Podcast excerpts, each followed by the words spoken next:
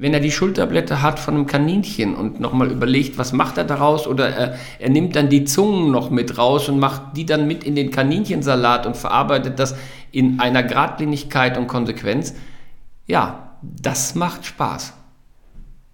Auch dem Gast.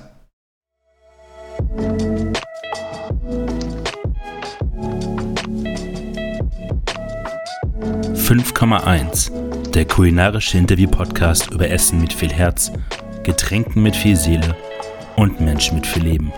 Mein Name ist Sebastian Enste und ich wünsche viel Unterhaltung.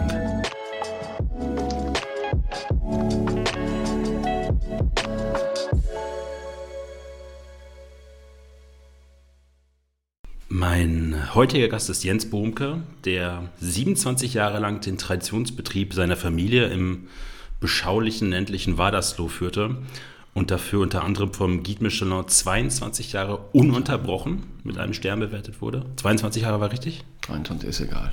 Ist doch wir sagen wir 22. Ja, ist nicht schlimm. Ähm, wie es dazu kam und welchen Weg er dafür gegangen ist, ähm, darüber möchte ich heute mit Herrn Bumke reden.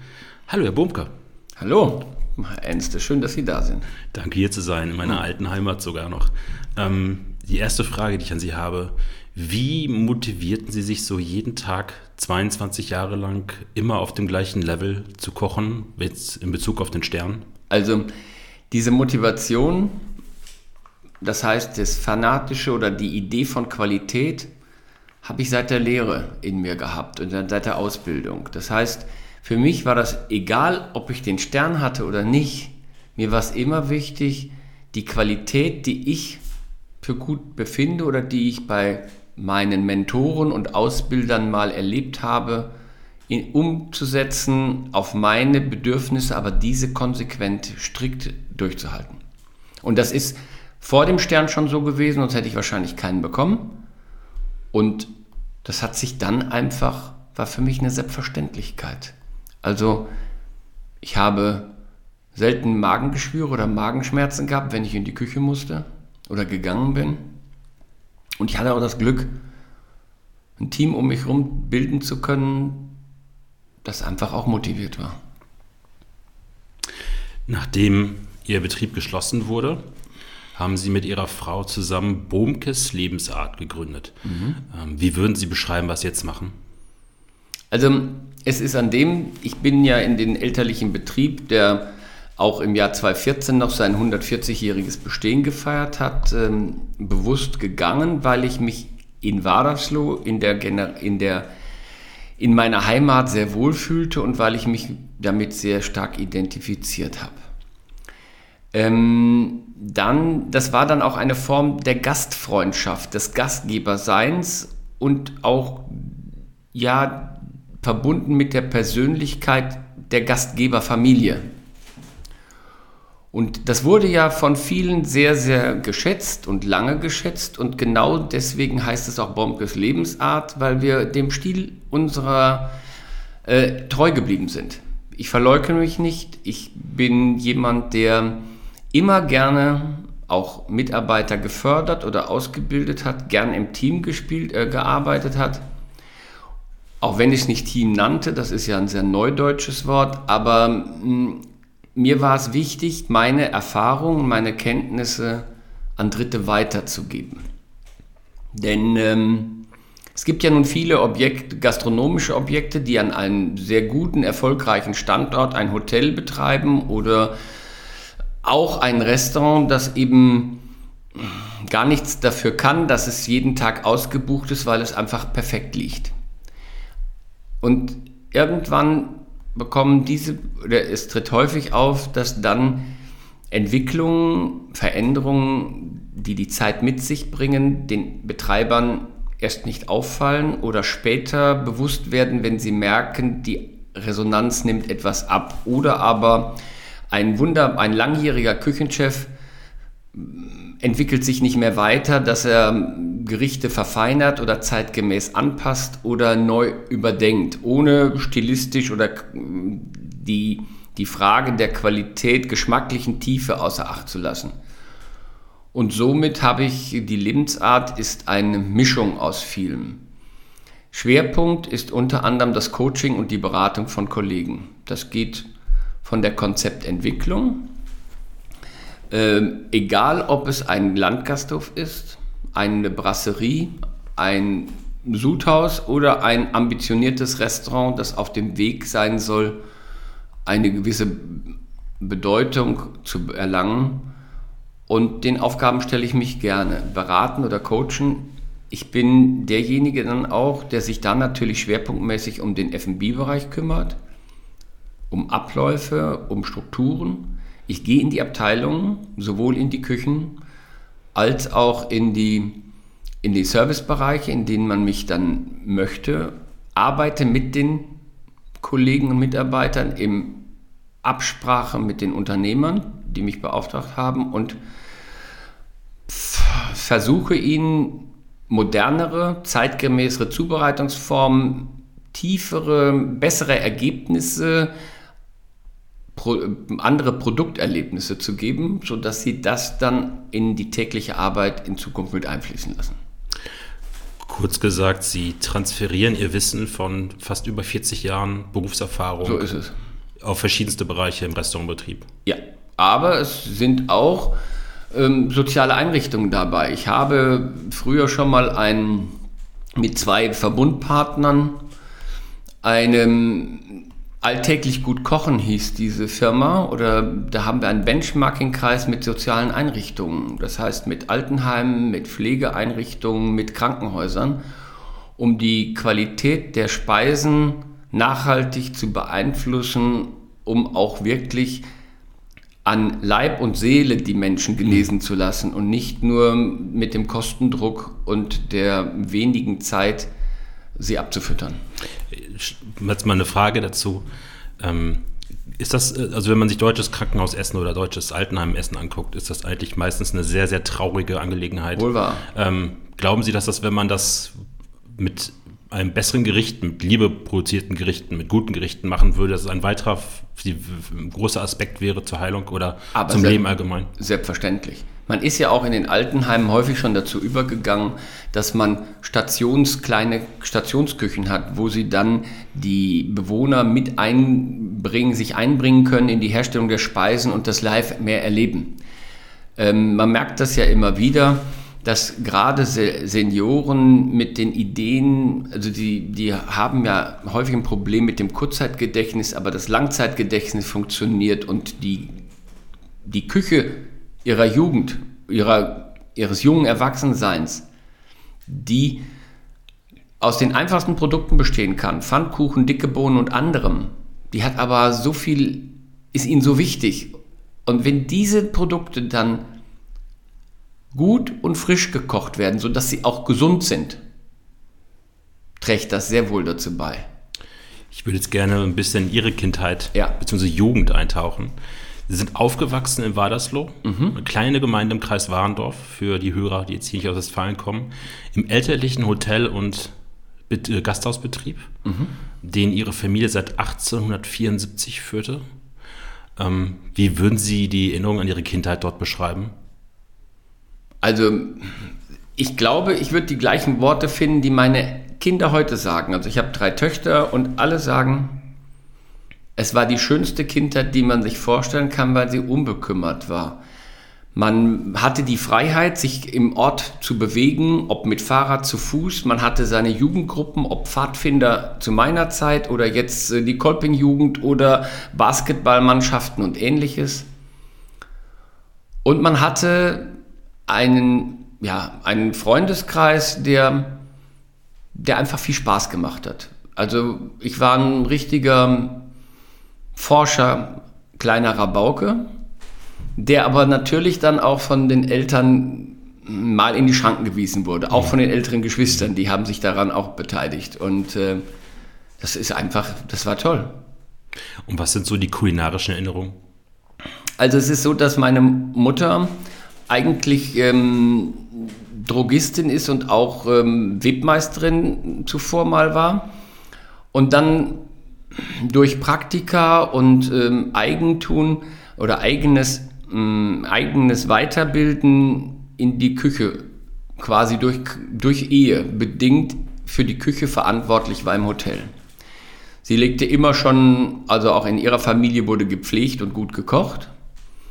Ja, und wenn große Veranstaltungen bei uns waren, die über das Normale hinausgingen, wurden alte Fachlehrer von der Hotelfachschule, mit denen freundschaftliche Verbindungen waren, als Gastköche quasi zu uns ins Haus geholt, um dann das dann auch in Perfektion, möglichst guter Form umzusetzen. Und diese, diese Dinge haben mich immer begeistert. Ich, äh, als kleines Kind wurde ich in den Wäschekorb dann in die Küche gesetzt, zum, nach dem Motto zum Zugucken und dass er uns nicht ähm, vor die Füße läuft. Aber ich fand das immer spannend. Und wenn ich nur durch ein Fenster aus reingeschaut habe und so, das hat mich immer, immer schon begeistert. Ich war auch derjenige, der abends nachmittags um fünf, wenn die Vertreter und Hotelgäste anreisten, immer irgendwie auf dem Hof war, um Gepäck zu tragen. Ich war der Page quasi. Und dabei habe ich so viel herrliches Trinkgeld verdient und äh, konnte mir dadurch eben Süßigkeiten und all das erlauben, was meine Eltern mir sonst nicht gekauft hätten.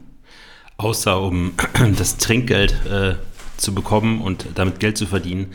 Ähm, und außer Koch und also die Tradition sofort zu in ihrer Familie, warum wollten Sie dann auch Koch und Gastgeber werden? Also, ja, das war relativ früh für mich eigentlich schon klar, dass ich äh, gerne diesen Betrieb übernehme und eben dann auch kochen wollte oder Koch werden wollte.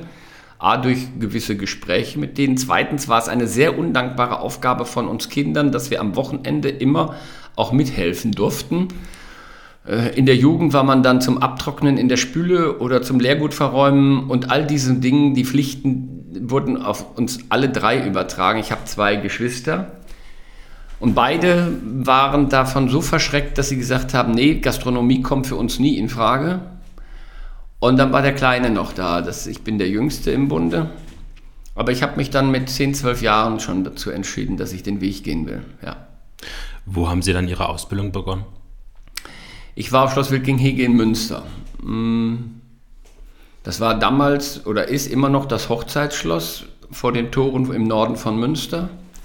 Hatte in den 70er Jahren auch lange Zeit schon einen Michelin-Stern und war bekannt für eine gute Küche, die auf klassischen Wurzeln basierte. Also als Ausbildungsbetrieb war Wilkinghege in dieser Zeit eigentlich führend. Parallel gab es noch Krautkrämer, darf man nicht vergessen. Auch ein toller Ausbildungsbetrieb, aber ja, mich hat Wilking Heger einfach immer angesprochen, zumal hm, meine Mutter dort auch in, vor, vor ihrer Ehe in den 50er Jahren mal ein knappes halbes Jahr mitgearbeitet hat, um gastronomische Erfahrungen zu sammeln. Und es war ein perfekter Start. Ich hatte das Glück, dass während der Ausbildung ähm, die ersten zwei Jahre oder anderthalb, ja, zwei Jahre, anderthalb Jahre hatte ich einen sehr äh, konservativ denkenden, klassisch geprägten Küchenchef, der die Wirtschaftlichkeit in den Mittelpunkt stellte. Und dann kam der damalige Sous-Chef von Schloss Hugenpot, Martin Löffler, im letzten Ausbildungsjahr dazu und hat die moderneren Ausflüchte in die Nouvelle Cuisine, in das leichtere, was in den frühen, späten 70er, oder frühen 80er Jahren ähm, dann immer mehr an Popularität gewann. Und das hat mir dann ein breites Fundament gegeben. Das war sehr gut. Wenn man sich ihren Lebenslauf durchliest, mhm. dann ähm, ist dieses, dieser Eindruck dieser französischen neuen Hochköche damals mit Nouvelle Cuisine, der dann eigentlich als Trend nach Deutschland rüber schwappte, wie so ein roter Faden. War das so so ein bisschen. Ja und nein. Wenn Sie sich das richtig an, also mhm. ich möchte das nur einfach untermauern. Mir war klar, dass ich nach der Ausbildung nicht lange auf Wilgenhege mehr bleibe, sondern dann einen kontinuierlichen Weg gehe. Ich war danach in der Konditorei Spitzmann, dort habe ich so ein bisschen ähm, Patisserie und die Arbeit mit Schokolade und anderem vertieft, weil das in der Ausbildung ein bisschen zu kurz kam. Ich hätte das auch sehr gut bei Peters, Norbert Frochte, mhm. Peters im Lippstadt machen können, aber da war mir die räumliche Nähe zu nah. Und ich hätte dann jeden Abend auch nach dem Dienst dort noch in der Küche oder im Betrieb bei meinen Eltern helfen dürfen. Das war mir nicht geheuer. Und bin aber mit dem, dass ich im dritten Ausbildungsjahr war, war mir schon klar, dass ich bei Franz Keller arbeiten wollte in Köln. Ähm, ich war zurzeit mit meinen Eltern nach Messebesuchen zweimal bei ihm essen. Das hat mich sehr fasziniert. Ich war auch mal im Schwarzen Adler, als er noch dort war. Und er war ja einer der ersten, die neben, neben der, den klassischen Hochprodukten, die Linse, das Sauerkraut und die einfachen Dinge auch auf das Niveau hob, dass es auch begeistert oder dass es, dass es einfach zur Küche dazugehört und einen hat dem Ganzen einen regionaleren Strich, Anstrich gegeben. Und das hat mich sehr, sehr begeistert, die Art. Und äh, ja, in diesem Jahr in Köln habe ich das in der Konsequenz zwar nicht immer so gefunden, aber das Vertrauen, das Franz Keller mir gegeben hat und die Möglichkeiten, mich zu entwickeln, die waren da extrem gut und groß und das hat viel Spaß gemacht. Ich würde noch mal kurz einen Schritt zuvor gehen, weil Sie haben, glaube ich, als Sie bei Franz Keller angefangen haben, erstmal so ein bisschen die Seiten gewechselt. Ja. Sie haben ein Service-Praktikum gemacht mhm. bei Vincent Motionnier. So ist es, mit ein Vincent. Vincent, Vincent sagten wir oder sagen wir immer noch. Vincent, ja, äh, war einer, der war der Obermaitre im Franz Kellers Restaurant und Kellers Keller. Und das erste Vierteljahr war in der Küchenbrigade noch kein Platz. Und da habe ich gesagt, ich mache auch gerne. Bin ich dann im, im Service tätig und äh, runde da meine Kenntnisse nochmal, äh, vervollkommne die. Und das war eine tolle Zeit. Vincent ähm, freue ich mich immer noch wieder, ihn zu treffen, denn auch das Moissonnier ist eines meiner Lieblingslokals, in die ich viel zu selten komme. Aber auch die Art, wie er Gastronomie oder wie er den Service macht und seine Frau Liane, die sind einfach perfekt. Und die habe ich damals schon kennenlernen dürfen, ja. Ähm, wie war das dann unter Herrn Motionnet zu machen, zumal er damals ja auch schon eine europäische Laufbahn hinter sich hatte mit allen großen Stationen, die man sich so vorstellen also, konnte?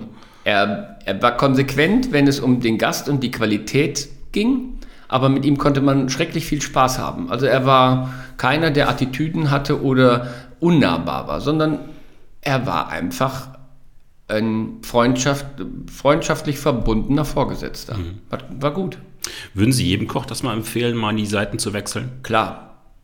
Denn Köche und auch umgekehrt, aber auch die Servicemitarbeiter. Das wird ja, ist ja heute Teil des Berufsausbildungsplanes.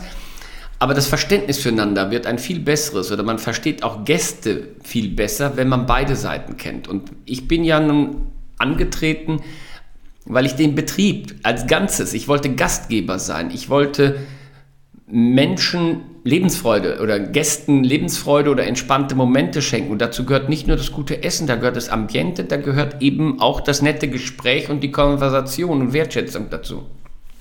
Sie haben gerade noch gesagt, Franz Keller hätte sehr großes Vertrauen in Sie gehabt. Ja. Ähm, Sie waren Entremetier, Garde-Manger, Poissonnier und dann Chef de Partie. Ja, Chef de Partie, gut, das ist, ähm, also, es war so, die Brigade war nicht zu groß. Ähm, ich bin natürlich als ganz normaler Gehilfe erst angefangen, aber mit dem, dass ich dann den Poissonnier-Posten übertragen bekommen habe oder den Garde-Manger, war das dann der Beförderung zum Chef, ähm, zum Chef der Partie gleich. Das war damals, das muss man nicht vergessen, es war meine erste Stelle nach der Lehre, war das schon sehr schön oder das so schnell zu erreichen, war, schon, war ich schon ein bisschen stolz drauf. Ähm, es war dann so, dass ja, die Kollegen, die noch dort waren, das war zum Beispiel Thomas Teigelkamp, der früher und äh, viele andere, mm, die, der, mit dem, dass sie ausschieden aus der Brigade, entstand dann ein Vakuum. Es war zwar ein Zuschef da, aber der hat sich mehr auf seinen Sossier konzentriert und hatte nicht die, ja, die Ambition, auch noch fürs Bestellungswesen und andere Dinge verantwortlich zu zeichnen. Und das habe ich dann halt übernommen. Das war schon gut. Wie viel haben Sie bei Franz Keller gelernt, der ja auch zuvor mal bei Paul Bocuse und anderen großen Stationen in Frankreich auch schon gearbeitet hatte?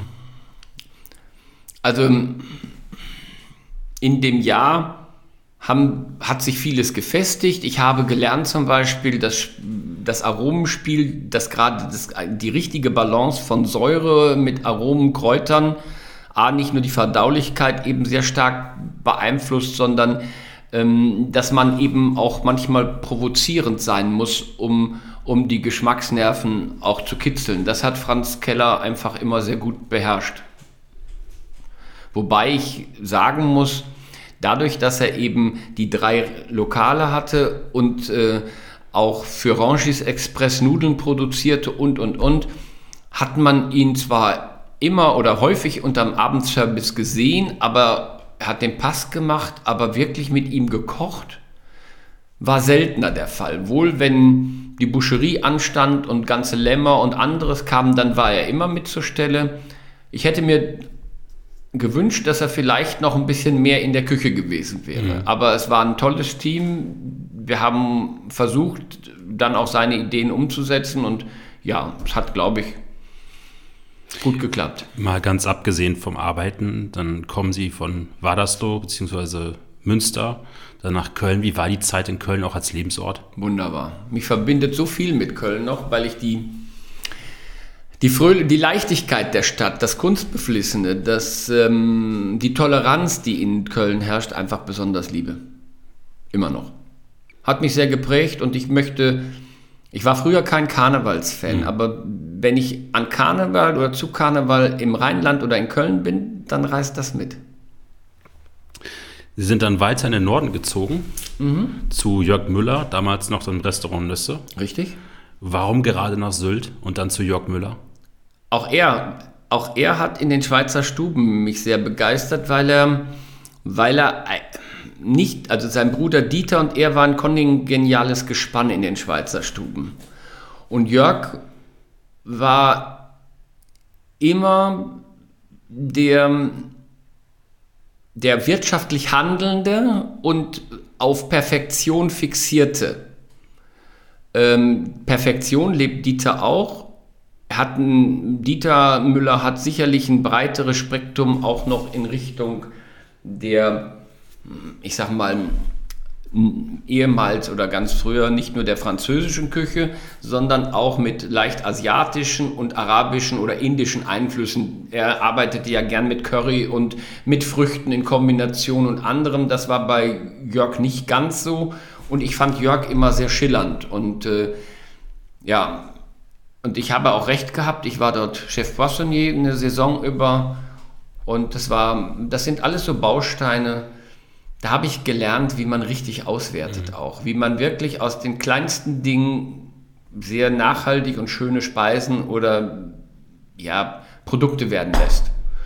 Und die Konsequenz ähm, der ehrlichen Arbeit, die jeden Tag sein muss. Nochmal ganz besonders. Sie schreiben in Ihrer Vita, dass sie dort die Wertschätzung des Produktes, nachhaltiges Arbeiten und ganzheitliche Verarbeitung gelernt haben. Richtig. Das klingt so ein bisschen, als wäre das damals in Deutschland gar nicht so an der Tagesordnung gewesen. In vielen Betrieben nicht.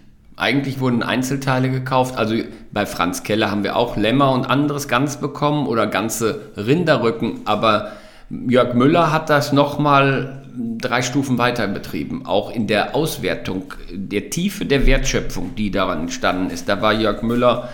Ähm, glaube ich, einer der ganz wenigen in Deutschland, die das zu der Zeit so konsequent immer schon umgesetzt haben.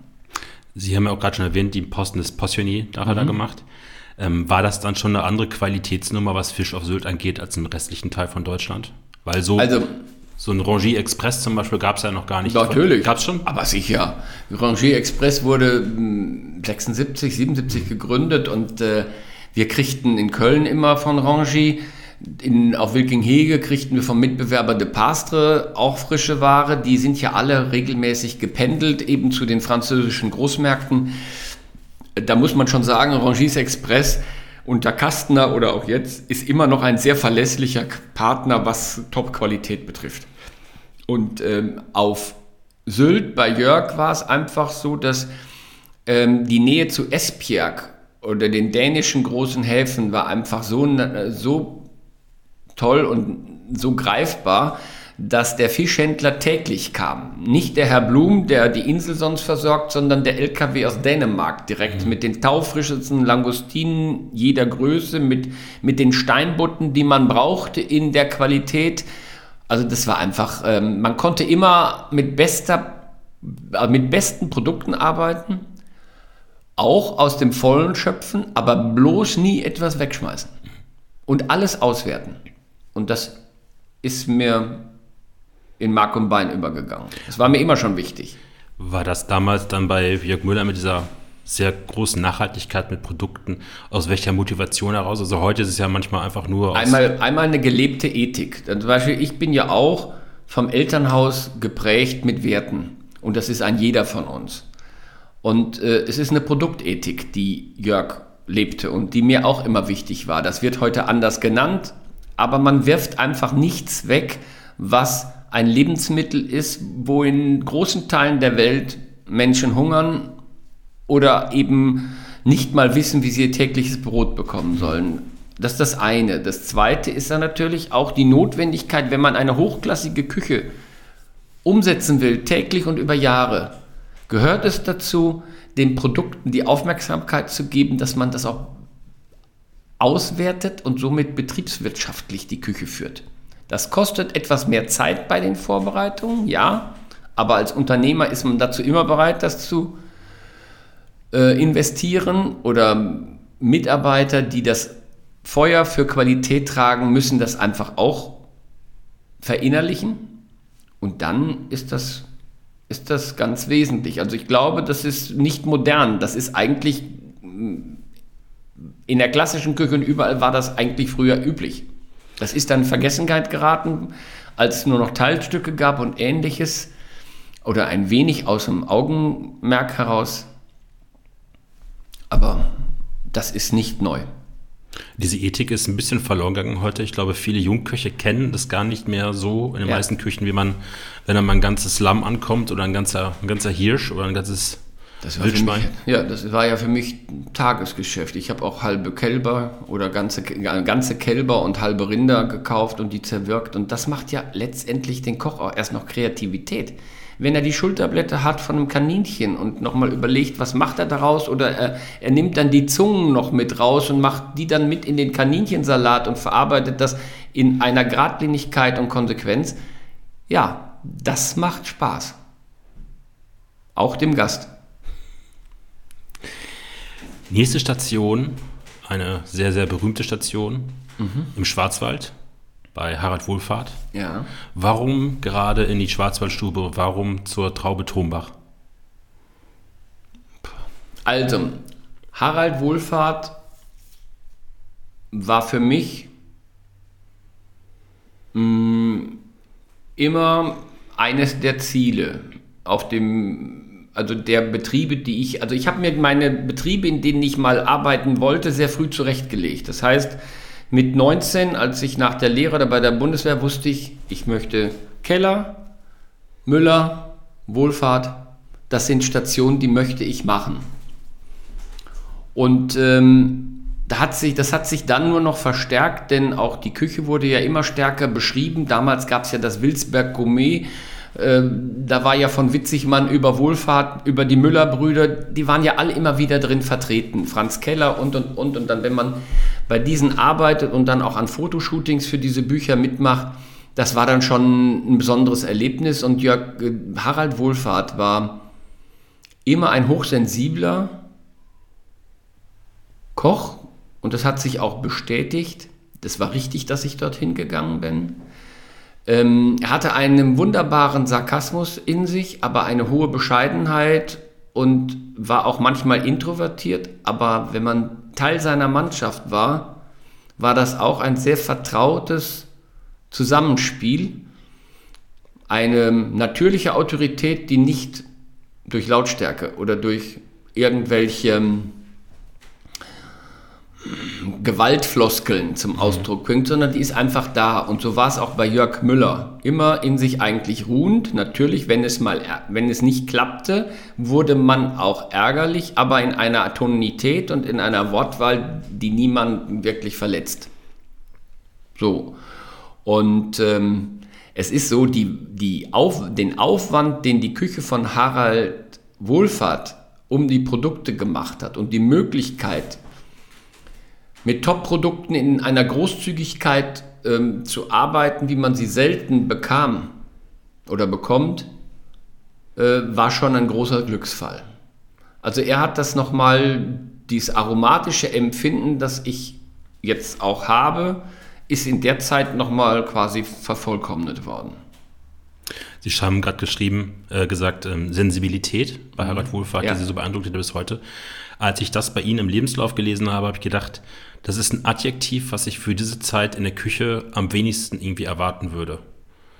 Ähm, ist das so ein Schlüssel zum Erfolg oder für eine gute Küchenmannschaft, dass wie man bei, bei Müller oder bei Wohlfahrt, dass man leise und ordentlich miteinander umgeht. Ja, um war, mir, eben, war mir auch immer ein ganz wichtiges Prinzip. Ich bin natürlich auch ein temperamentvoller Mensch, aber ich habe, wenn mal kurz, also wenn gehört es dazu, dass kurz das kritisch und direkt angesprochen wurde, dann ging es nicht raus oder wurde verändert. Und dann war es aber besprochen, vielleicht nach dem Service nochmal einen halben Satz dazu oder zwei Sätze und danach hat man ein Glas Wein oder ein Bier zusammen getrunken und dann hat man es verstanden oder aber der Mitarbeiter war dann irgendwann nicht mehr bei mir in der Brigade.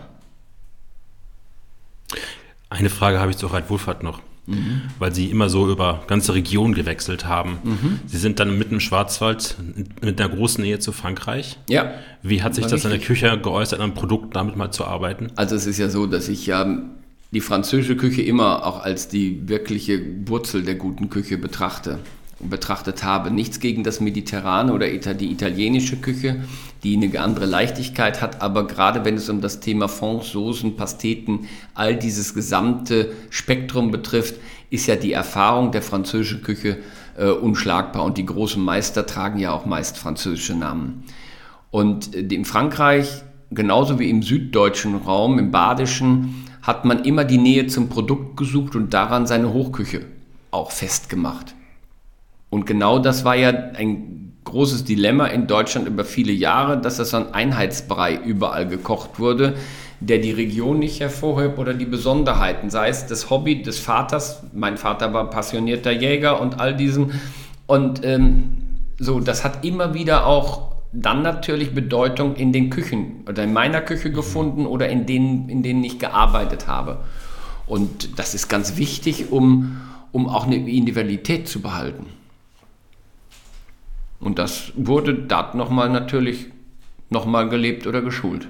Das hat sich aber auch ein bisschen verloren bei vielen Restaurants heutzutage, ja. weil man wirklich jedes Produkt überall und alles haben kann. Ja, man kann aber auch gewisse Dinge weglassen. Ja. Also ich persönlich brauche keinen Thunfischarbeit. Also ich habe es natürlich auch mal, weil das habe ich schon, aber es ist nicht der Fisch, wo mein Herz dran hängt. Also solche Dinge muss ich nicht, die esse ich dann da, wo sie, wo sie authentischer zubereitet werden oder eben wo sie auch gefangen werden. Sie haben bei Wohlfahrt, glaube ich, auf eigenen Wunsch alle Posten gekocht, außer den Passionné? Ja. Fisch war dann nach Sylt auch was? Ja, ich habe doch, also wissen Sie, es war dann ja wichtig, äh, dass ich nicht auf mal, ich wusste ja, dass ich einen Betrieb übernehme und dann ist es wichtig, dass man auch ein Allrounder ist, mhm. dass man alle Bereiche beherrscht eigentlich. Und somit habe ich dann beim Harald, wir haben nebeneinander oder bei Ecke gestanden, da sieht man es, man probiert die Soße, da muss ich nicht nochmal den Fisch garen oder filieren oder anderes. Das musste ich nicht mehr. Auf welchen Posten haben Sie am liebsten immer gekocht? Also Poisier und Saucier sind schon die Posten, die ich am liebsten mache. Aber ich habe auch den Entremetier immer sehr ernst genommen. Also Gemüse spielten bei mir auch immer eine wertige Rolle. Und äh, ja, ich mache auch, äh, auch das Thema der Patisserie. Liegt mir, aber ich möchte es nicht jeden Tag machen. Das wäre nämlich meine Frage gewesen, als Sie das Café erwähnt haben, Spätzmann, glaube ich, mhm. in Iserlohn. Ja. Ähm, sind Sie ein Süßzahn? Ja, klar. Und in der Küche auch? Oder meinen Sie das Terrain der Patisserie? Also in der Patisserie gerne? hatte ich immer sehr gute Mitarbeiter. Mhm. Mm, ich muss sagen, Früher konnte ich auch mal Zucker ziehen und ähm, das Arbeiten mit Schokolade und Temperieren ist keine Problematik für mich, aber gewisse Dinge habe ich die Fingerfertigkeit verloren. So, ähm, habe ich auch, also ich mache auch das Thema Garde und Patisserie war mir immer wichtig und habe darauf, darauf geachtet, dass entweder mein Zuschef oder irgend, also sehr gute Mitarbeiter dort waren, die ich natürlich unterstützte oder aber auch, wenn sie nicht da waren, er, ersetzte. Nur am liebsten war ich am, am Herd in den warmen Bereichen, gerade Poissonnier und Saucier, das sind meine Herzbereiche. Und vor allen Dingen hat man von dem Punkt auch die ganze Küche im Blick, letztendlich, denn an einem geht ja nichts vorbei. Mhm.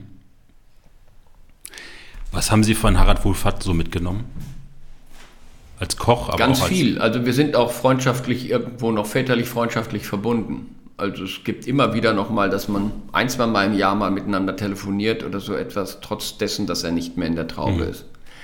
Ähm, er war natürlich unwahrscheinlich sparsam mit sich im Privaten. Das war mir nicht ganz so, das war mir ein bisschen fremd, aber das ist nun mal seine Natur. Die hat ihn auch, ähm, ich sag mal, geprägt und gezeichnet. Er war immer bescheiden und hat sich auch den, hat den Betrieb immer in den Mittelpunkt seines Tuns gestellt. Dafür habe ich großen Respekt. Aber vor allen Dingen, ja, die Sensibilität und die Tiefe seiner Jus, die Eleganz, die er an den Tag legt, die ist, glaube ich, selten so zu finden. Wir gehen eine Station weiter, mhm. sind äh, in den Rheingau gegangen. Ja. Eine Zeit, die man sich heute dort fast gar nicht mehr vorstellen kann.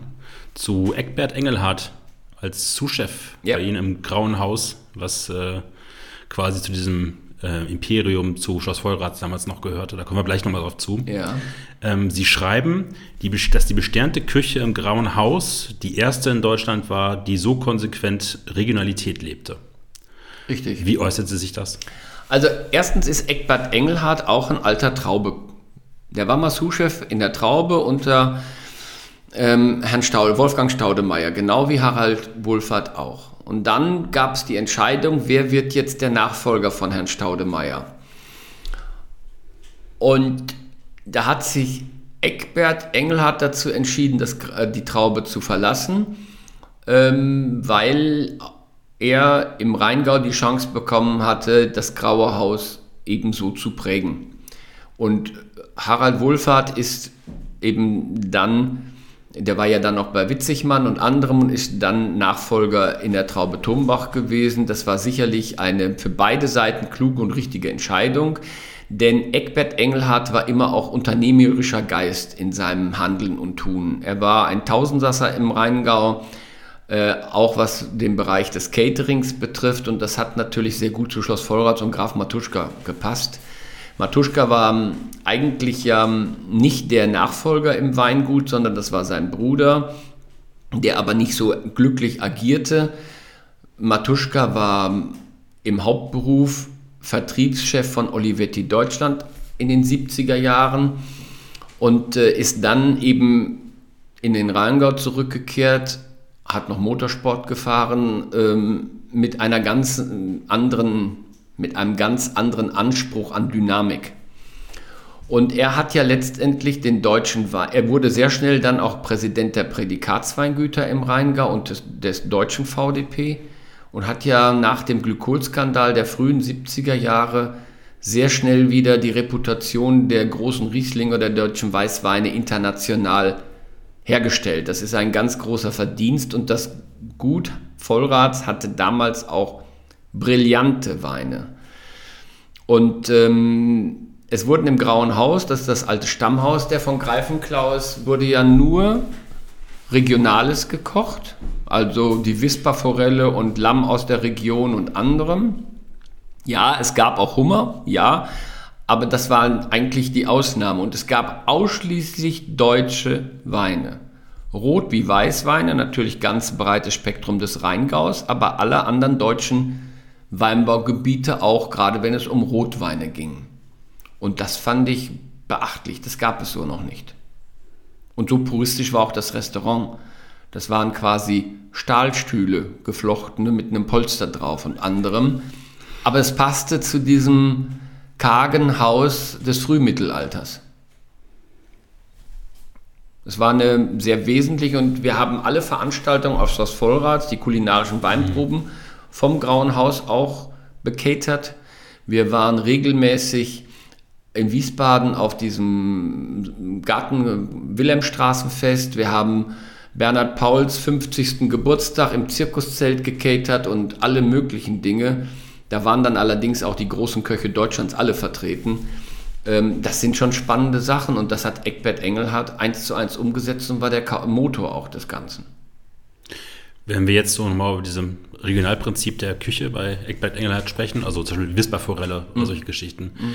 warum ist dieses Wort Regionalität in den letzten zehn Jahren in Deutschland so die Mode, die viele Restaurants machen und davor hat man aber eigentlich die Vorreiter, die eigentlichen Vorreiter vergessen. Vergessen. Man hat sie leider vergessen, weil man sie damals nicht, nicht entsprechend gewürdigt hat. Gut, Eckbert Engelhardt hat dann äh, vor 15 oder 20 Jahren das Graue Haus verlassen und hat sich eben selbstständig gemacht äh, mit einem sehr hochwertigen Catering-Unternehmen, das im Bereich der ähm, Frankfurter und Wiesbadener ähm, Unternehmen einen hohen Stellenwert genoss und da war er sehr, sehr erfolgreich.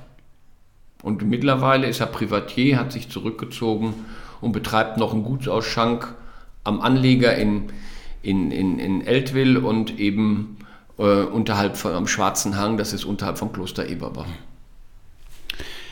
Wie war für Sie dann die Station im Grauen Haus, wo so zwei Sachen aufeinander getroffen sind? Die Erfahrung, Wunderbar. Techniken, die Sie erlernt haben auf Stationen davor und dann aber mit auch großen regionalen Produkten dann zu arbeiten? Das war eigentlich genau das, was ich wollte. Also mir war, mir war die Großzügigkeit in der Traube Tombach manchmal ein bisschen, mm, also vorm Ruhetag, was dann nicht mehr verarbeitet wurde hinterher, das hat mir schon Bauchschmerzen bereitet, mhm. weil ich das so nicht kannte und kennen und auch nie machen wollte, denn man muss ja auch davon leben. Gut, es wurde bei uns nicht, also in der Traube Tombach war es dann so, es ging dann in die Köhlerstube, ins Zweitrestaurant und anderem aber nichtsdestotrotz, es wurde immer nur das Edelste davon verarbeitet für die Gäste der Schwarzwaldstube. Der Rest fand nicht diese gleiche Beachtung. Mhm. So, das war, und ich musste, wollte auch wieder zurück auf ein, auf ein Niveau von Sterne-Restaurant, das, das eben Regionalität, Wirtschaftlichkeit und Vielseitigkeit ähm, vereinbart, bevor ich dann zur Hotelfachschule nach Heidelberg gegangen bin.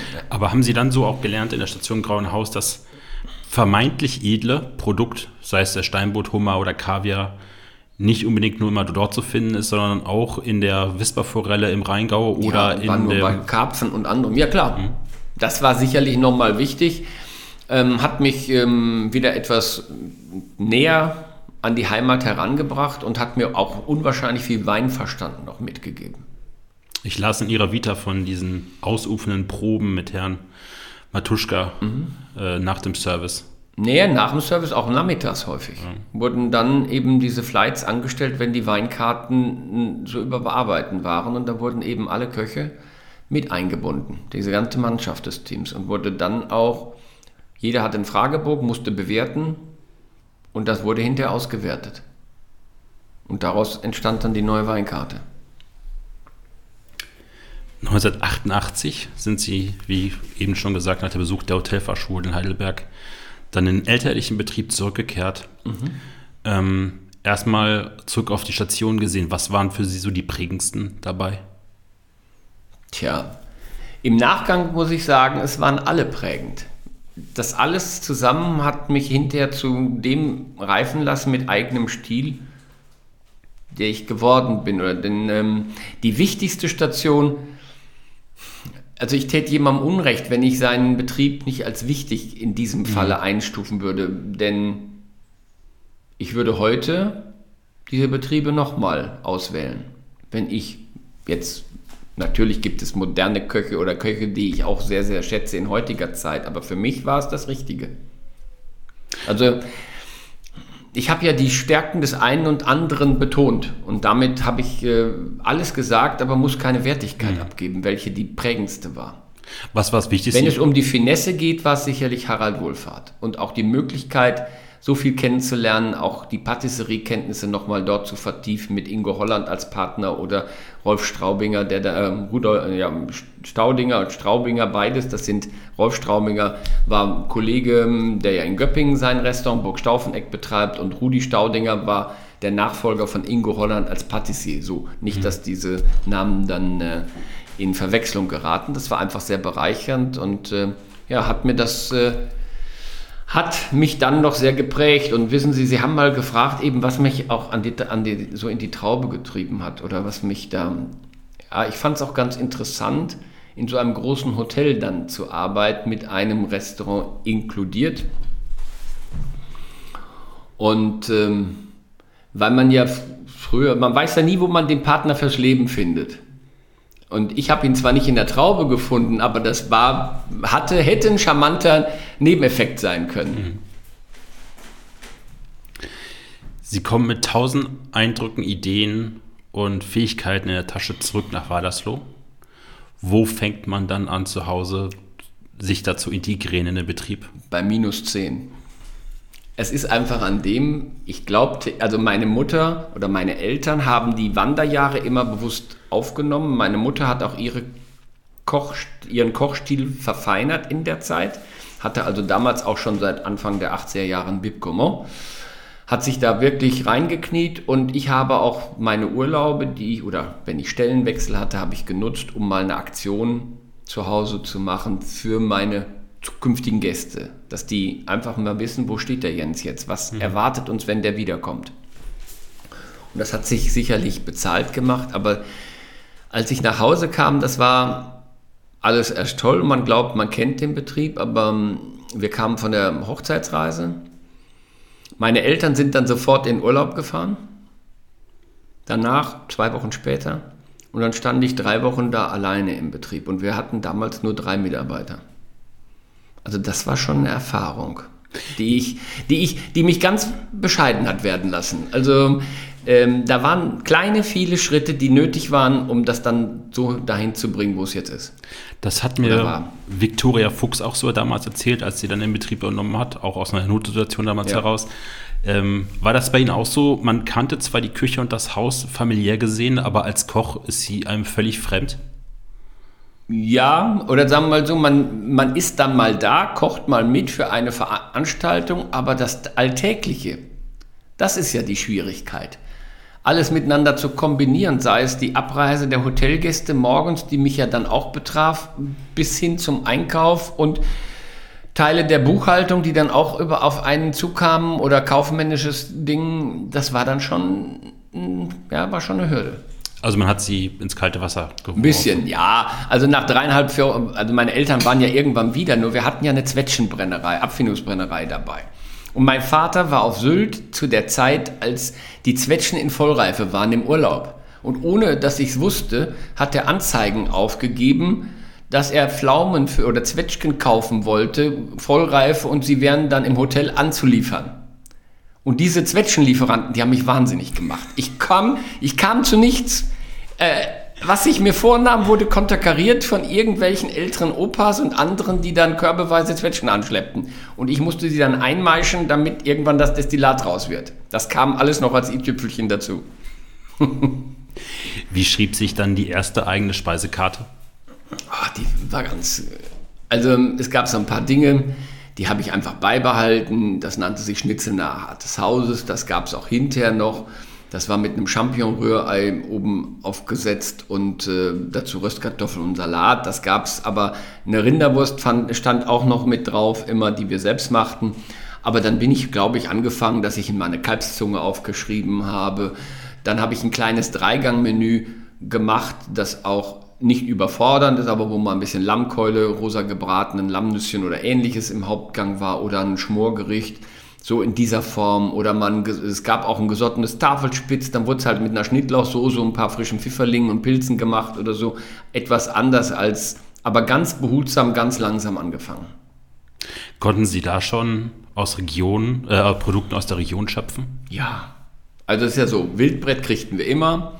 Wir hatten gute Gemüsebauern in Badersloh. Ich hatte eine, die, eine, eine Ehe, also eine Frau eines Kegelbruders meines Vaters hatte einen Hof und die hatte eine Pouladenzucht angefangen und da konnte ich dann wirklich schon mal gute Freilandpouladen bekommen. Da gab es schon das eine oder mhm. andere. Andererseits bin ich dann auch sehr früh angefangen und habe mir dann Rangi als Zusatzpartner oder dazugenommen oder auch De Pastre, die kamen dann immer wieder auch ins Spiel. Rangi war eigentlich mein konsistantester Partner dann mit den Produkten, die ich so nicht bekommen konnte in der Region. Spielt das Münsterland bzw. Westfalen damals wie heute immer noch so ein bisschen unter seinen Möglichkeiten, was so Produkte angeht? Ich höre immer ganz vielen, da liegt eigentlich Gold im Boden. Prinzipiell ist richtig.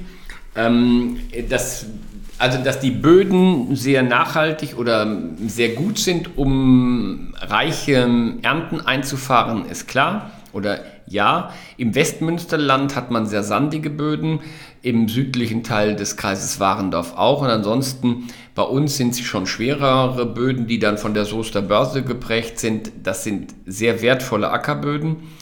Ähm, der Münsterländer war dem wurde immer gesagt, er ist konservativ, er ist bedächtig, aber verlässlich. Und ähm, das ist eine Tugend, die man sehr zu schätzen weiß.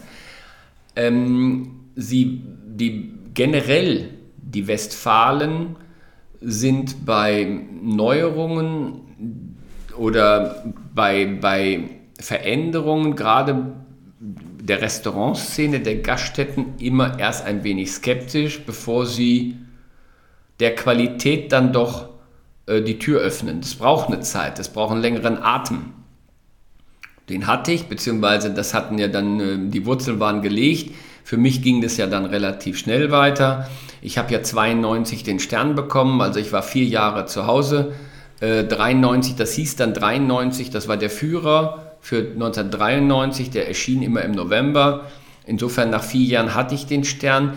Ich habe den ich habe bewusst ganz langsam den Betrieb und die Karte dahin aufgebaut, hatte dann das Glück, auch in der ersten Zeit fand ich gar keine Mitarbeiter auch. Äh, ich habe ein Jahr nur mit drei Leuten und mit meiner Mutter zusammen in der Küche, drei Mitarbeitern im Betrieb. Meine Mutter war mit in der Küche, hat den Entremetier gekocht und zwei Hauswirtschaftsauszubildende, das war das Küchenteam um uns herum. Eine Dame war dann noch im Service mit tätig, mein Vater und meine Frau hat dann auch als Studentin der Medizin kräftig, tatkräftig schon mit angefasst. So, so waren die, so war das die Ausgangslage. Dann habe ich 89 die ersten Auszubildenden gewinnen können, mit denen ich immer noch befreundet bin, auch zumindest mit dem, mit dem ersten Koch-Azubis. Und, ähm, und dann kam die Wiedervereinigung und auf Mal konnte ich auch Fachkräfte gewinnen. Mein langjähriger erster Sous-Chef, der war 14,5 Jahre oder 15 Jahre fast bei mir, der kam aus Thüringen, war ein sehr guter Fachmann, aber musste sich auch erst einmal in die Sache einarbeiten. Aber es hat Spaß gemacht und hat uns einen ganzen langen Weg gemeinsam begleitet, ja. Äh, wir kommen nochmal auf die Wadersloher bzw. die Westfalen oder Münsteraner, äh, mhm. Münsterländer ein bisschen zu sprechen. Wie waren so die Reaktionen vom Dorf auch Stammgästen, als dann der Stern kam, manchmal entstehen ja sofort so Berührungsängste, also, weil man nicht weiß, in mhm. welche Richtung geht jetzt da das Schiff. Also es ist so. Ich habe ja das, wir haben also zwei Küchen aus einem Her von einem Herd. Das ist ja dieses neue Stichwort, das einem, dem, manch einem Kollegen als neu erfunden wieder oder neu entdeckt äh, zugeschrieben wird. Das habe ich ja selbst auch so gemacht. Also ich hatte von vornherein eine Karte, da stand Hummer und Austern drauf, aber genauso gut äh, die Rinderwurst, das Schnitzel, eine Schweinskopfsülze, ähm, vielleicht auch nur geschmortes ähm, Wildschwein nur in einer Hagebuttensjü oder irgendetwas. Also immer auch sehr, sehr bodenständige Anteile daran. Und insofern war das überhaupt gar keine Berührungspunkte und hat, hat nie zu Entfremdung geführt. Das war so bis zur Jahrtausendwende. Also die ersten 12, 13 Jahre gar kein Problem. Wir merkten aber dann immer mehr, dass der Einheimische sich in dem Umfeld, in dem sich die vermeinten, die Gourmets tummeln, das mhm. heißt, wenn er mit seinem Schnitzel am Nachbartisch sitzt und die anderen essen Hummer oder essen Austern oder die fühlten sich auf mal nicht mehr ganz so wohl in den Räumlichkeiten. Und dann kam ja die Baumaßnahme und dann haben wir unterteilt in das Bistro, die Vinothek und eben in den Restaurationsbereich und haben das dann nochmal konsequenter mhm. wahrgenommen und aufgenommen. Und äh, ähm, das war zu damaliger Zeit richtig, aber die ersten 14, 13, 14 Jahre war das eine sehr gute Kombination von beidem und hat auch zu keiner Entfremdung geführt. Die Wadersloher haben sich schon mit mir gefreut, ähm, waren auch stolz alle darauf. Und es ist so, dass viele natürlich vielleicht nur ein oder zweimal im Jahr zu uns kamen, weil es was Besonderes war. Sei es der Hochzeitstag oder ein Geburtstag oder die Kinderkommunion, der Kinder stand an oder irgendetwas. Aber die Verwurzelung und die Partnerschaft zum, zum Haus war immer noch da. Wir hatten auch immer noch ein Dämmershoppen vor der Theke, einsichtbar vom Restaurant aus und anderes, da legte ich auch Wert drauf. Bei uns gehörten die Einheimischen mit ins Haus und der Düsseldorfer, der dann zum Essen kam und darüber befremdet war, dann hat es mir leid getan, aber das war dann halt so. Ich habe jetzt Düsseldorf nur als Beispiel genommen ja, oder der Städter aus dem Ruhrgebiet. Wir hatten ja viele Genussreisende, gerade am Wochenenden und so, die dann bei uns einkehrten, übernachteten und zwei oder ein, zwei schöne Tage mit sehr guter Küche verbracht haben. Haben Sie eigentlich damals explizit auf den Stern hingekocht oder haben wir einfach nur so gekocht, wie Sie es gelernt haben und dann kam ich hab, es? Ich habe meine Idee gehabt, wie ich es wollte. Ich habe ja sofort den, also den Bib Gourmand hatten wir ja weiterhin. Dann wurde ich, glaube ich, 1991 war ich Neuentdeckung äh, im, im Ulstein Gourmet war es, glaube ich, oder also es, es, es wurde langsam auf mich aufmerksam, wurde man aufmerksam. Und das war dann eine Entwicklung, die sich, aber ich habe das nie bewusst gemacht. Ich habe mich nicht verbogen oder extra, ich habe auch nirgendwo mich beworben. Das ist dann alles so gekommen. Dann war Michelin der erste. Nein, es fing mit Ulstein an, 14 Punkte, dann wurden wir, da gab es ähm, einen Führer Giet hieß der, da wurde ich dann Newcomer für NRW. Äh, das war 92 und dann kam 3 oder 91 und 92 kam dann der Stern im November der war völlig überrascht, überraschend für mich. Ich konnte mich zwar daran erinnern, anhand der Spezialitäten, die benannt worden sind, wann das war und wer dort gegessen hatte, aber mehr auch nicht. Wie haben Ihre Eltern reagiert, dass auf einmal der Guide Michelin ein Stern für... Wir waren eigentlich sprachlos. Ich war mit meinem Vater ähm, unterwegs und habe einen Catering vom Wochenende abgebaut und als wir wiederkamen, hielt meine Mutter ein Telegramm in der Hand und äh, hatte sich auch nicht getraut aufzumachen, aber man hatte sie schon angerufen. Ich glaube, das war das Champagnerhaus Mumm, die damals Partner waren und hatten gratuliert. Ja, und äh, das äh, war dann natürlich wie ein Lauffeier. Meine Frau war damals schon als Assistenzärztin in Lippstadt in der Klinik und oder in einer niedergelassenen radiologischen Praxis und als sie dann vom Dienst kam, ja, das ging dann ganz schnell. Um 5 Uhr habe ich den, quasi das Telegramm in die Hand genommen, war sprachlos. Um halb sechs kamen die ersten Nachbarn mit einem blinkenden Stern, Weihnachtsstern, und haben mir den ins Fenster gehängt. Dann kamen viele Nachbarn, die Mitarbeiter und ich glaube, das war der Abend, an dem der meiste Champagner bei uns im Haus getrunken wurde, bis tief in die Nacht. So war's. Wie würden Sie eigentlich Ihren Stil beschreiben in der Küche? Französisch geprägt, mhm. mit starker Regionalität oder bewussten regionalen Wurzeln, klar im Aroma, sauber in Zuschnitten, einfach präzise gearbeitet. Und kein Schnickschnack? Wenig. Also ich hatte mal eine Phase, da dachte ich, es müsste immer noch mehr auf dem Teller, so an gebackenem und dies und jenem. Das habe ich aber auch schnell wieder abgelegt. Wie gut funktionieren so westfälische Klassiker im französischen Mantel, wenn man Wunderbar. Das Ein Beispiel zum Beispiel, wenn man es gibt einen traditionellen Eintopf, der heißt Spanisch Frico mm, im Münsterland. Das ist ein Schichteintopf wie ein Pichelsteiner, Kartoffel, Zwiebel, Rindfleisch mit Lorbeer und frisch gemahlenem Pfeffer.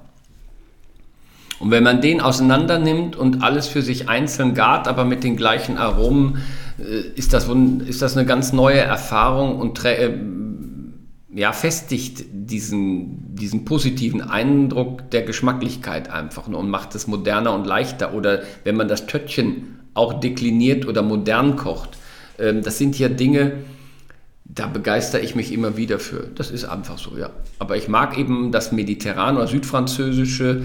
Die Einflüsse mag ich natürlich sehr. Ich habe da keine Scheuklappe auf. Ich, äh, bei mir gibt es auch mal ein bisschen asiatisch oder Anflüge in die arabische Küche. Das kann man wunderbar mit heimischen Produkten kombinieren oder äh, die Küche dadurch auch lebendig und zeitgemäß auf, auf ja, lebendig werden lassen. So. Ich kenne viele Köche, die an ihren Ruhetagen zu Hause am liebsten nicht in der Küche stehen. Stehen Sie auch heute noch oder damals schon auch privat immer noch in der Küche und haben also, für die Familie gekocht oder war das dann eher die Füße hochgelegt? Also es ist so. Erstens war mein Ruhetag häufig durch Veranstaltungen oder Tagungen wieder konterkariert. Das ist dann so. Aber an Ruhetagen war es so, dass meist ein Mitarbeiter auch eingeteilt war oder mein Zuschef war da, egal wie, denn das Hotel war ja geöffnet oder das Bistro auch. Und entweder haben wir dann, hat er für uns mitgekocht, wenn ich jetzt nicht in der Küche war, oder wir sind auch gerne mal essen gegangen. Ne? Oder im Familienkreis natürlich, aber dann habe ich schon mir das von meinen Mitarbeitern machen lassen. Also selten, dass ich dann, außer ich bin, habe eh in der Küche gestanden, dann habe ich natürlich für uns das mitgekocht auch. Aber ich habe mir den Ruhetag eigentlich auch freigehalten von vielen Kochen. Kommen wir zum schmerzhaften Ende eines Kapitels, Herr Bunker. Hm. Im Juni 2015 mussten Sie den Betrieb nach der zweiten Insolvenz dann endgültig schließen. Ja. Was waren die Gründe? Also, es ist an dem, dass wir in der Region einen großen Strukturwandel erlitten haben.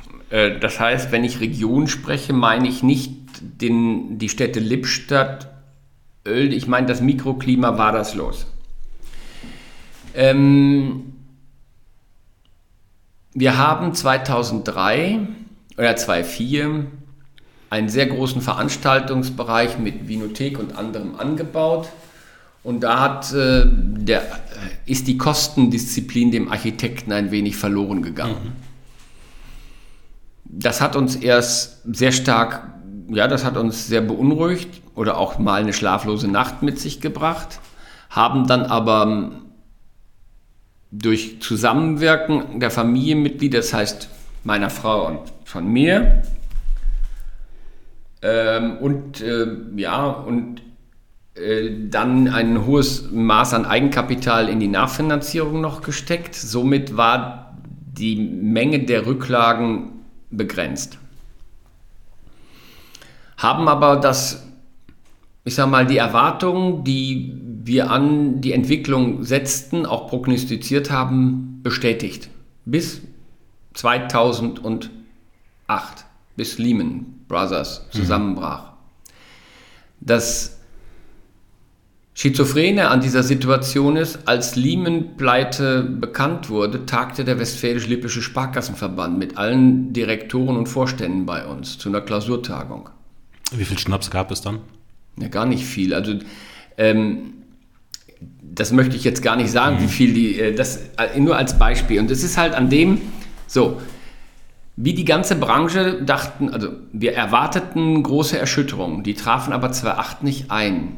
Wir hatten ein fantastisches Jahresende und auch eine extrem hohe Vorreservierung für das Jahr 2009. Mit Aschermittwoch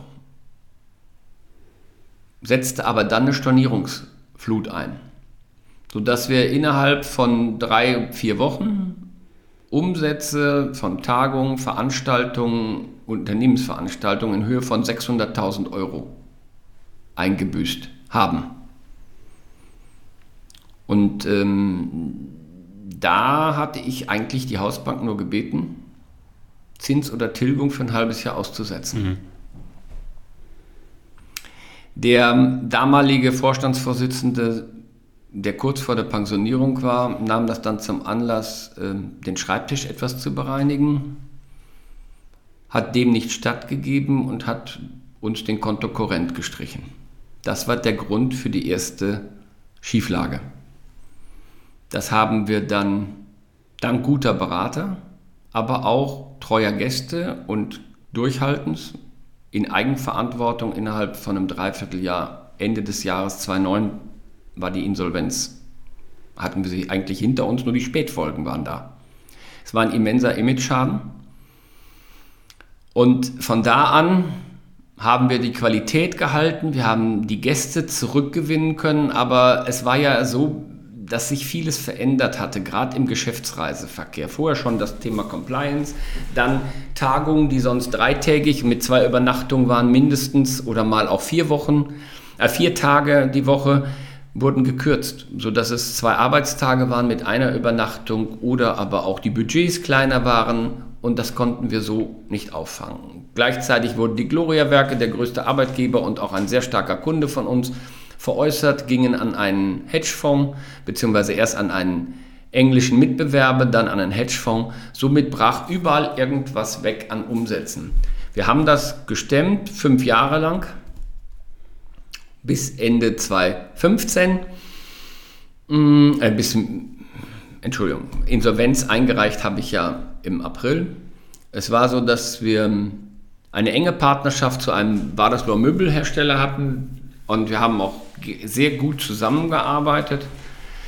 Und da auch die Möbelindustrie immer wieder mal Strukturwandlungen oder Strukturschwankungen unterlegen war, sind wir so verblieben. Unser Gästehaus hätte renoviert werden sollen oder sollte renoviert werden und äh, das Möbelunternehmen hätte für die Gewerke gerade stehen sollen. Dadurch waren Verbindlichkeiten, die das Unternehmen bei uns hatte, wären abgedient gewesen und sie hätten ein Polster gehabt für weitere Bewirtungen, wenn das darüber hinausging. Der Unternehmer hat dann leider die Freundschaft missverstanden und mich nicht darüber informiert, dass er Insolvenz anmeldet und auch äh, nicht mehr Geschäftsführer ist. Und wir hatten mündlich verabredet, dass am 5. Januar nach den Weihnachtsferien die Umbaumaßnahmen begannen. Somit haben wir am Tag nach dem Silvester, nach der Abreise der Gäste, dieses Gästehaus entkernt, sodass die Arbeiten beginnen können. Jetzt hatte ich dort ein Objekt, das war leer, hatte mich auf den Partner verlassen und da war dann eine Finanzierungslücke und die wollte die Hausbank nicht mit uns tragen. Die sah da keine Möglichkeit.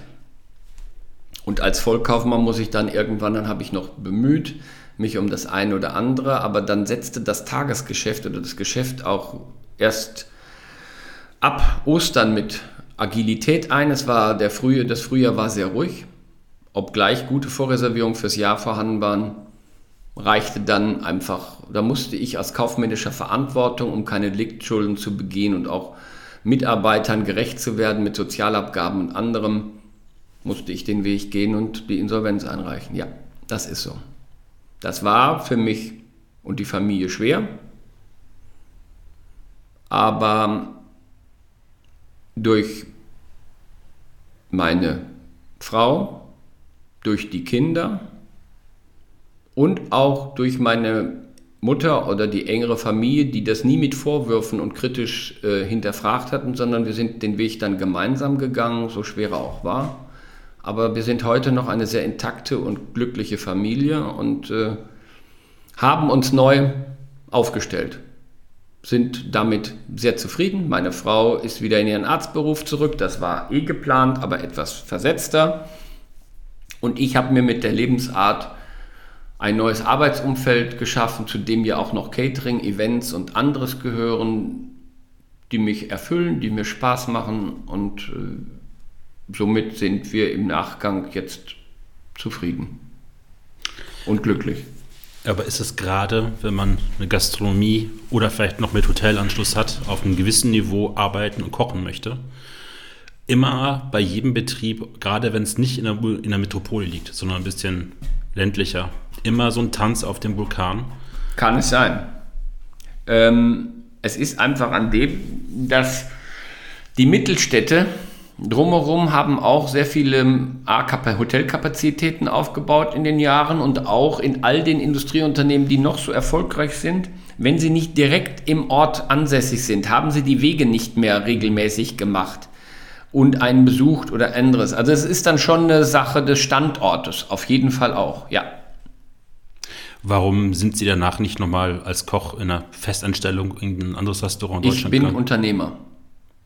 Selbstständig. Selbstständig. Richtig. Ich mhm. glaube, ich hätte, wenn mir jemand ein Objekt anvertraut hätte, das zu führen, hätte ich das nochmal überlegt. Aber um ehrlich zu sein, war mit dem Tag, dass der Betrieb, dass wir abgeschlossen haben, ich hätte nie wieder die Emotion und die Kraft aufbringen können und wollen wie für mein eigenes Objekt. Ich muss mich jetzt auch nicht mehr beweisen. Ich habe diese vielen Jahre den Stern und die Auszeichnungen gehalten.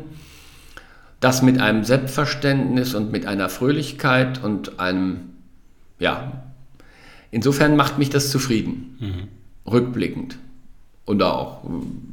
Und so kann ich mein Wissen heute einbringen, um anderen unterstützend zur Seite zu stehen, um sie bei Problemlösungen, sei es auch in der Personalvermittlung, Akquise, es ist ein breites Feld, das ich in meinen Fokus nehme und das schafft mir die Abwechslung und auch die Vielseitigkeit.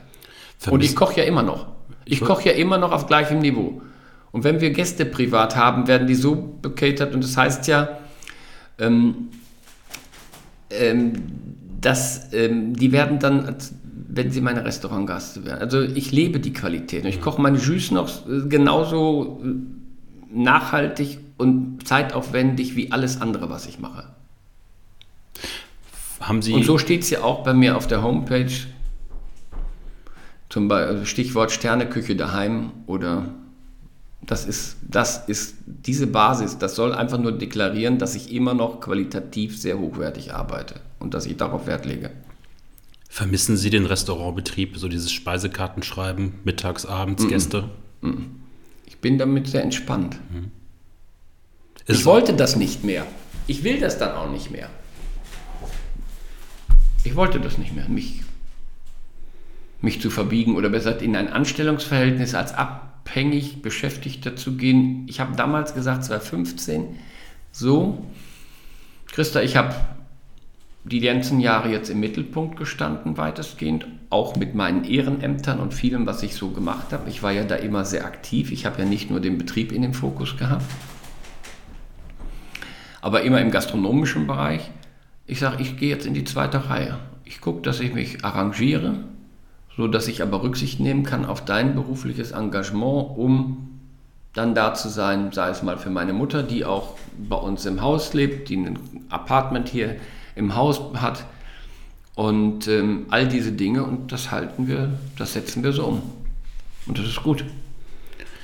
Gab es in Ihren Wanderjahren rückblickend irgendein Restaurant, wo Sie gerne mal gekocht hätten in Deutschland? Also ich hatte eine Stelle noch bei Heberlin offen. Dann wurde meine Mutter etwas krank, deswegen bin ich nach der Hotelfachschule auch direkt nach Hause gegangen. Das hätte ich gern noch gemacht. Ja, und ähm, Witzigmann war sicherlich auch immer ein Thema, das, aber das hat sich nicht mehr ergeben. Nachdem ich Wohlfahrt gemacht hatte, musste ich keinen Witzigmann mehr machen. Für mich. Wären Sie heute in der heutigen Gastronomiezeit in Deutschland gerne nochmal junger Koch? Also, wissen Sie, ich wäre am liebsten Koch gerne ge Unternehmer geblieben an dem Standort. Und ich hätte mich bemüht, bis zu meiner Pensionierung oder bis zum Generationswechsel, dass eben meine Tochter, die trotz der Insolvenz eben den Kochberuf erlernt hat, diesen Stern an die Hand geben hätte können. Das war mal mein Ziel. Das ist meine Idee gewesen. Das ist so viel Emotion auch gestorben letztendlich mit dieser Situation. Ich brauchte auch wir haben zwar diese neue Firma bereits im August gegründet, aber vor Ende Oktober war ich im Kopf nicht wieder richtig klar, was ich wollte. Es hat schon gedauert. Fahren Sie nochmal, um noch ganz kurz auf das Thema einzugehen, fahren Sie manchmal noch dran vorbei oder meinen Sie, Also ich habe kein Problem damit. Mit jedem Möbelstück, das ich aus dem Haus getragen habe, ist es auch gestorben für mich. Mit dem, dass es raus war und wir ausgezogen sind, mir war, uns war klar, wir bleiben nicht am Standort und nicht in Wadersloh, wenn es nicht mehr unser Eigentum ist. Und mittlerweile macht es mich nicht mal mehr traurig, das zu sehen, was jetzt da steht. Ich kann da emotionslos vorbeigehen. Tue ich weniger, ich fahre mal, aber ich muss es nicht. Ich reck den Hals nicht, denn das ist ein Trauerspiel. Ich habe es kommen sehen, aber das war so, dass es nicht gewollt war. Ich habe mehrere Möglichkeiten. Ich hatte die Idee eigentlich daraus einen integrativen und äh, Inklusions- und Integrationsbetrieb zu machen. Das wurde nicht als praktikabel angesehen, von wem auch immer. Und somit bin ich eigentlich frei und froh, diese Last dann nicht mehr zu haben. Sie Wobei ich es nie als Last empfunden habe. aber danach wurde es zu einer. Späterhin ja, im letzten, in der letzten Phase schon. Dann war es eine Last. Sie haben es gerade schon angesprochen, Sie haben, Es ist ja auch so, dass man den Mitarbeitern sich verbunden fühlt und die vielleicht dann auch enttäuscht hat, weil sie dann eben ihre Ausbildung nicht fertigstellen konnten bei mir oder aber vielleicht doch im Zuge der Insolvenz auf ein bisschen auf Urlaubsansprüche oder anderes verzichten mussten, die dann monetär nicht darzulegen waren. Das tat mir schon leid. Hätte ich lieber anders gehabt. Sie haben das gerade angesprochen. Einer Ihrer Töchter hat sozusagen ähm, sich in ihre Fußstapfen ein wenig gemacht. Ja. Und äh, ist schon Köchin oder noch eine Ausbildung Nein, zur nein, Köchin? nein. Also, Ich habe es äh, ja gesagt, dass wir, mh, hm, dass sie den Kochberuf erlernen wollte, war relativ lange klar. Nach der mittleren Reife hat sie das Fachabitur in Münster gemacht mit äh, Fachrichtung Ernährung an der Hildegarde-Schule und in diesem Zuge hatte sie mehrere Praktikas. Unter anderem war sie zwei Wochen bei Johannes King aus Sylt mal, sie war bei Harald Rüssel in Naurath am Wald und sie hat ähm, ihr praktisches ähm, zweites Schuljahr bei mir im Betrieb absolviert. War erst nicht so gedacht, aber letztendlich dann, glaube ich, gut. Und ähm, sie hat sich dann trotzdem bewusst weiterhin für den Kochbuch entschieden, weil ihr das liegt. Und äh, da habe ich großen Respekt gehabt. Es wär, war zwischen Nils Henkel und mir schon besprochen oder uns überlegt, dass sie auf Lehrbach dies dann lernen wollen, würde. Äh, die Perspektive wurde ja genommen, mit dem das Lehrbach geschlossen wurde. Und dann war uns eigentlich klar, oder ich habe ihr den Empfehlung gegeben, dann äh, Hamburg und das für Jahreszeiten in den Fokus zu nehmen. Und sie hat sich damit beschäftigt, hat sich aber eigeninitiativ beworben und hat dann dort auch die Stelle bekommen.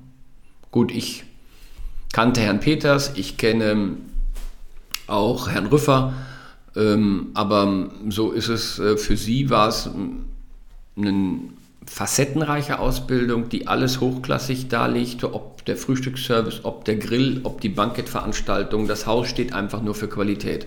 Und das hat sich sehr bezahlt gemacht. Sie wollte im Laufe dieser Ausbildung auch gerne schon nochmal eine Zeit ins F&B-Büro. Das hat sie auch gemacht. Dadurch hat sie die Administrative noch kennengelernt, hat auch in der Freizeit, sie hatten Blockunterricht, häufig bei Bankettveranstaltungen im Service mitgearbeitet, um das Salär ein bisschen aufzubessern, denn so eine Großstadt ist ja auch teuer für junge Damen. Und war auch bei Herrn Rüffer lang, mehrere Monate im, im Herlin. Insofern hat sie tolles Rüstzeug mitbekommen und hat dann ein Stipendium von den Selektionshotels bekommen und ist dann in den Service gewechselt, sehr zum Bedauern der besagten eben genannten Kollegen, die alle unsere Anne auch gerne in der Brigade irgendwann gesehen hätten. Und ist dann eben nach Schloss Fuschel, Brenners Parkhotel, Excelsior Ernst und im Severin auf Sylt gewesen und studiert jetzt Hotelmanagement in Ravensburg in Partnerschaft mit dem Brenners Parkhotel und ist dabei ganz glücklich. Holt sie sich noch ab und zu Rat bei Ihnen? Also wir sprechen natürlich über vieles, gar keine Frage. Mhm. Nur im Studium kann ich ihr jetzt bedingt helfen, ähm, aber ansonsten schon, ja klar.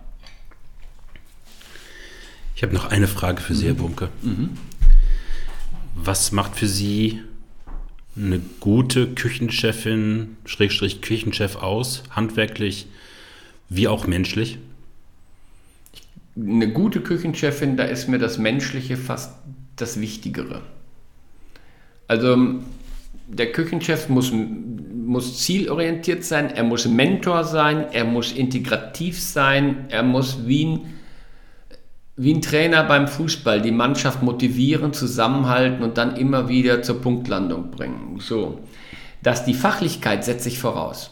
Ich sag mal, aber für mich ist nicht jemand nur ein guter Fachmann, der ein Ständerestaurant die Küche leitet, sondern der für einen gut bürgerlichen Gasthof geradlinig, sauber und perfekt führt. Handwerklich sauber, das ist ehrenwert. Und genauso jemand, der eine Betriebsverpflegung auf mit Engagement und frischer Küche oder relativ frischen Produkten und zeitgemäß. Es sind respektable Kollegen, die alle Wertschätzung verdienen. Und insofern ist der menschliche Faktor das eine, das Wichtigste.